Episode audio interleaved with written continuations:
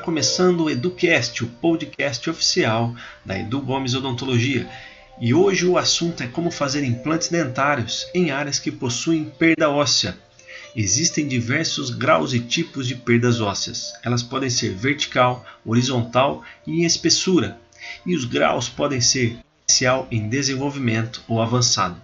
Para definir se é possível ou não colocar implantes nessa região, é preciso um bom planejamento feito com a ajuda de exames e fundamentado por um cirurgião dentista qualificado.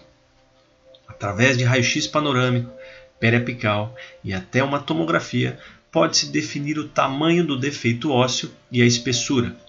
Se tivermos uma altura reduzida na área a ser implantada, podemos lançar mão de implantes curtos que existem hoje no mercado. E se o problema for a espessura, também existem hoje uma variedade de implantes compatíveis para esses casos, que são os implantes Slim.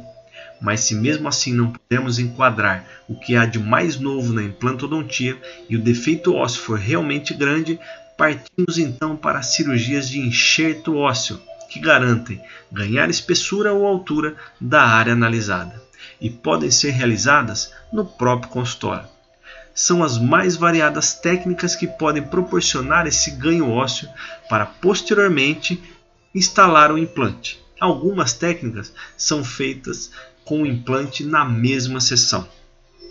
Uma delas permite que o profissional faça o enxerto ósseo, instale o implante e na mesma sessão coloque o dente.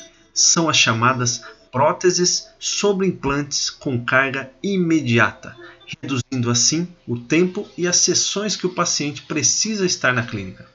Contudo, cada caso deve ser avaliado criteriosamente para que o planejamento seja bem executado e atinja as expectativas do paciente. Eu sou o Dr. Edu Gomes, da Edu Gomes Odontologia.